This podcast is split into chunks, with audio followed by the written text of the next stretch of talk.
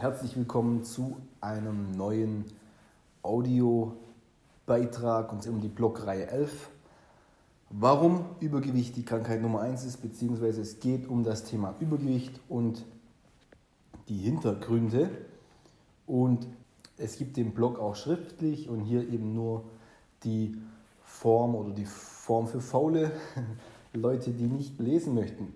Diese Blogs mache ich nicht, um Rätsel zu schreiben oder irgendwas. Ähm, sondern mir geht es darum, damit du anfängst in deinem Kopf ein Bild aufzubauen, ein Puzzle aus all diesen Puzzleteilen. Und so lernt der Mensch sehr, sehr gut und er lernt eben fürs Leben. Aber nun eben die Blockreihe 11 und zwar geht es um Energie, es geht um Übergewicht. So, also hast du Übergewicht, dann ist es ein Zeichen für schlechte Kommunikation, Signalisierung in deinem Körper. Was meine ich damit? Ich möchte damit ausdrücken, dass dein Körper auf einer Zell-zu-Zell-Kommunikation aufbaut. Sprich, Zellen müssen kommunizieren, das Leben, der Organismus, Lebewesen sind nur möglich durch Kooperationen. Und dazu muss man kommunizieren. Ja? Und jetzt gibt es extrem viel unterschiedliche Substrate, Moleküle oder Botenstoffe in unserem Körper wie Hormone. Alle haben eines oder eine Aufgabe und zwar geht es um die Signalisierung. Es geht darum, dass Informationen von A nach B übermittelt werden, dass Informationen im Körper ähm, verbreitet werden. So, Hormone sind der Schlüssel zur Fettverbrennung, nichts Neues. Wir wissen heute, okay, wir brauchen bestimmte Hormone, beziehungsweise bestimmte Hormone müssen wir deaktivieren, Insulin, darf oder kann, sollte nicht wirken, wenn ich Fett abbauen möchte. Wir wissen außerdem, dass äh, Frauen in der Menopause oder Männer in der Andropause plötzlich übergewichtig werden. Also letztendlich spielen Hormone eine sehr, sehr wichtige Rolle. Und deswegen geht es auch in zukünftigen Blogs darum, deinen Hormonrhythmus und deinen Hormonspiegel zu optimieren. Jetzt aber geht es um das Fettgewebe. Mir geht es darum, was für ein Zusammenhang besteht zwischen Fett und Hormonen, beziehungsweise Fett und Hormonen dem Hormon oder was für ein Zusammenhang besteht zwischen dem Fettgewebe und dem endokrinen Stoffwechsel oder eben der Endokrinologie. Was ich mich immer wieder frage und was ich auch denke, was sich viele Leute fragen, ist, warum sind so viele junge Menschen heute übergewichtig? Ja, es ist nicht so, dass eigentlich ein junger, funktionierender Körper essen kann, was er möchte. Ja, sollte so sein. Möchte ich sagen, wenn Mitochondrien gesund sind und fit sind, wenn die funktionieren, ihre Arbeit machen, dann sind wir extrem gute Verbrenner. Und die meisten kennen diese und die meisten kennen es aus ihrem eigenen Leben. Ja, sie waren jung, sie waren dünn, sie waren schlank, sie waren sportlich, sie waren aktiv unterwegs, konnten essen, was sie wollen, mussten nicht darauf achten, wann sie was essen oder was sie essen und wie viel, sondern nee, einfach nur gegessen und sie wurden nicht dick oder übergewichtig. Ja, der Punkt ist, wie jede Maschine, wie jedes Lebewesen altert, so verlieren auch wir an Leistung, an Wirkungsgrad, an Effizienz. Und deswegen ist für mich die Thermodynamik eine sehr, sehr wichtige Rolle. Darüber geht es auch in anderen Blogs, denn in der Thermodynamik dreht sich alles darüber, ja, wie Energie fließt, wie sich Energie verhält. Und hier liegen ganz, ganz interessante äh, Forschungen und Arbeiten vor, schon aus längerer Zeit, schon aus längerer Zeit in der Vergangenheit zurück über den Menschen. Unsere kleinen Motoren sind die Mitochondrien und die werden einfach schwächer, je älter wir sind. Die Frage ist natürlich, was stört deine Mitochondrien? Was macht deine Mitochondrien kaputt, defekt oder schlapp, müde? Das sind genau diese Faktoren in Bezug auf Ernährung, die ich längst beschrieben habe in verschiedenen Blogformen oder auch Audioformen. Also hier einfach mal gucken, was gibt es noch für Audio-Podcasts. Ja, da habe ich ganz klar darüber gesprochen, was stört deine Mitochondrien, wenn es um das Thema Ernährung geht. Nun aber möchte ich die Blogs, nun aber möchte ich diesen, diesen Beitrag hier in Richtung Hormone lenken, in Richtung Leptin. Ja, wir wissen heute, dass das Problem für Übergewicht häufig an einer akut oder chronischen Entzündung beginnt, beziehungsweise dass einfach übergewichtige Leute chronisch entzündet sind. Das heißt, sie weisen Entzündungsfaktoren auf. Und der Grund auch hier moderne Einflüsse, unter anderem moderne Lebenseinflüsse unter anderem. Es geht darüber, dass wir vielen Energieräubern heute ausgesetzt sind und ein zentraler Punkt ist der, dass unser Fettgewebe mit unserem, für unser Hirn sehr, sehr wichtig ist und war. Gerade in der Entwicklung des Gehirns per se war Fett und das Fettgewebe sehr, sehr wichtig. Denn warum ist es so? Denken wir mal kurz darüber nach. Jedes Organ hat eine, in einer gewissen Weise eine Fettschicht. Das ist um, mit Fett oder von Fett umgeben. Damit möchte ich meinen oder möchte ich sagen, okay, das Herz hat jetzt keine keinen Fettspeicher um sich, die Nieren in dem Sinn auch nicht, aber es umgibt sie Fett. Wir haben einfach um die Hüften Fett, um den Bauch Fett. Wir haben Fettspeicher. Unser Gehirn hat keinen Glykogenspeicher und auch keinen Fettspeicher. Sprich, unser Gehirn braucht trotzdem Energie. Denken, Reden hier, alles braucht Energie. Okay, wir können Glucose verstoffwechseln, aber das Fettgewebe war sehr, sehr wichtig, um erst einmal dieses Gehirn aufzubauen. Deswegen korrelieren Probleme mit dem Fettgewebe, sei es Übergewicht oder sei es krasses Untergewicht oder sei es irgendwelche Energieproblemchen, immer auch mit neurologischen Problemen oder kognitiven Störungen dieses Beispiel der Hirnentwicklung werde ich noch ausweiten. Mir geht es aber darum, dass wir das nochmal kurz verstehen. Wir wissen heute, ein Gehirn, wie der Mensch es hat, ist nicht möglich. Und wenn wir dann angucken, ist nicht möglich, einfach mal kurz so zu entwickeln. Wir wissen dazu, brauchen wir Fette. Warum? Weil Fette mehr Energie liefern als Kohlenhydrate.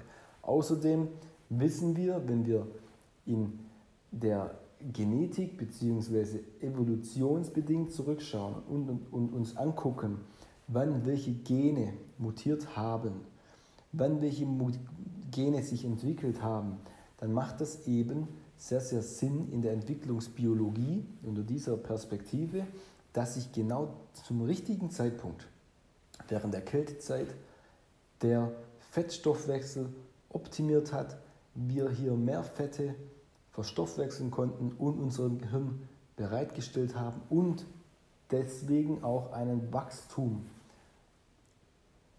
des Gehirns, der, des, des Neuronennetzwerks ermöglicht, ermöglichen konnten. Und was ich jetzt dir hier mitgeben möchte, ist, für so ein Wachstum und für so einen Energietransfer zwischen Fettgewebe, das, um, das, um, das uns umgibt, also potenzielle Energie, die einfach da so rumhängt, diese Energie, die, die hängt da nicht nur so rum und ist nutzlos, sondern nee, nee, dein Kopf, dein Hypothalamus, der macht es mit Absicht. Dein Hirn ist dafür verantwortlich, wie viel Fett du trägst. Und das ist die zentrale Aussage von diesem Blog. Mir geht es darum, dass du verstehst, Fettgewebe und Hirn ist ein Paar. Und Fettgewebe und Gehirn muss kommunizieren. Deswegen die Einleitung über Kommunikation und Hormone. Und Fettgewebe und Hirn kommuniziert über Leptin. Das ist ein Hormon, das kennen wir seit 1994 und übermittelt Signale aus dem Fettgewebe. Und zwar, wie voll die Fettzellen sind. And that's the big point. Das müssen wir einfach verstehen, wenn wir überhaupt erst einmal über Thema Fett hier schreiben, sprechen, reden oder wie auch immer. Das heißt, wir haben in unserer Entwicklung Hungerzeiten hatten, wir hatten Hungerzeiten als auch äh, Zeiten, in denen es Übermaß gab. Und diese Hungerzeiten, die haben uns gelehrt, dass wir Fettpolster aufbauen, dass wir diese Speicher aufbauen. Warum? Für Notzeiten, für schlechte Zeiten. Das durch das Fett und diesem Energiespeicher, also einem Energieüberschuss, konnte sich das Hirn erst einmal entwickeln. Das heißt, daraus, unter dieser Perspektive, und wenn wir das Ganze so anschauen, dann folgen komplett neue Ansätze zum Thema Fett und Übergewicht. So, es gibt eine Krankheit, die nennt sich Lipodystrophie. Darunter versteht sich, dass wir einen Mangel an Leptin haben. Das heißt, der Körper hat zu wenig Leptin, dieses Hormon Leptin im Blut. Das heißt, die Folge ist ein mangelndes Körperfett, beziehungsweise die Ursache ist ein mangelndes Körperfett, also Untergewicht. Letztendlich bekommt er ein Leptin äh, ergänzt, externe Zufuhr und soll so eben Fett aufbauen. Warum? Weil der Körper einfach zu wenig von diesem Hormon hat. Hier möchte ich also klar machen, es gibt zu wenig, der Körper hat hier zu wenig Hormone, also ist untergewichtig. Jetzt gibt es aber immer wieder Fälle, wo diese Hormone nicht wirken. Die Hormone sind zwar im Blut, aber der Körper, die Rezeptoren, die reagieren nicht auf diese Hormone. Dann spricht man von einer Leptinresistenz oder von einer generellen Resistenz. Wir kennen es von Diabetes, wir kennen es von einer Insulinresistenz. Es gibt Fälle, da ist dieses Insulin vorhanden, aber der Rezeptor hört nicht drauf. Und das macht alles, das hat alles seinen Sinn und Zweck. Da gibt es jetzt einen ganz neuen Blog drüber, wo man diese, diese Zusammenhänge verstehen wird. Ein durchschnittlicher Mensch hat heute, also der heute, der moderne Mensch heute, tendiert also dazu, eher Fett zu tragen. Also er ist nicht untergewichtig wie bei dieser Erkrankung, die ich gerade erwähnt habe, sondern nein, er ist eigentlich, ja, er tendiert dazu, übergewichtig zu sein. Der moderne Mensch heute hat allerdings mehr Fett als zu wenig. Also er tendiert dazu, übergewichtig zu sein, anstatt untergewichtig. Die Aussage ist also auch hier wieder, wo ist das Maß? Wo ist dein Maß? Wie viel Leptin produziert dein Körper und auf wie viel Leptin kann dein Körper auch hören? Wann ist, wo ist die biologische Grenze? Wann sagt dein Gehirn Schluss bzw. deine Zellen Schluss? Und hier gibt es verschiedene äh, Faktoren, die hier eine Rolle spielen, warum der eine mehr essen kann als der andere. Ein Problem wäre hier zum Beispiel das viszerale Fettgewebe. Es ist eine der Ursachen. Warum? Fettgewebe, habe ich vorhin schon gesagt, das hängt einfach nicht nur um unseren Körper rum. Sprich, das, das ist nicht nur potenzielle Energie, die sich hier auffällt und die wir mitschleppen, sondern nein, das Fettgewebe ist stoffwechselaktiv. Man spricht deswegen auch von einem Hormon, äh, von, einem, von, einem, ähm, von einer endokrinen Drüse. Und es lässt eben nicht nur schöne Dinge frei, sondern auch entzündungsfördernde Stoffe oder einfach nur Entzündungsfaktoren.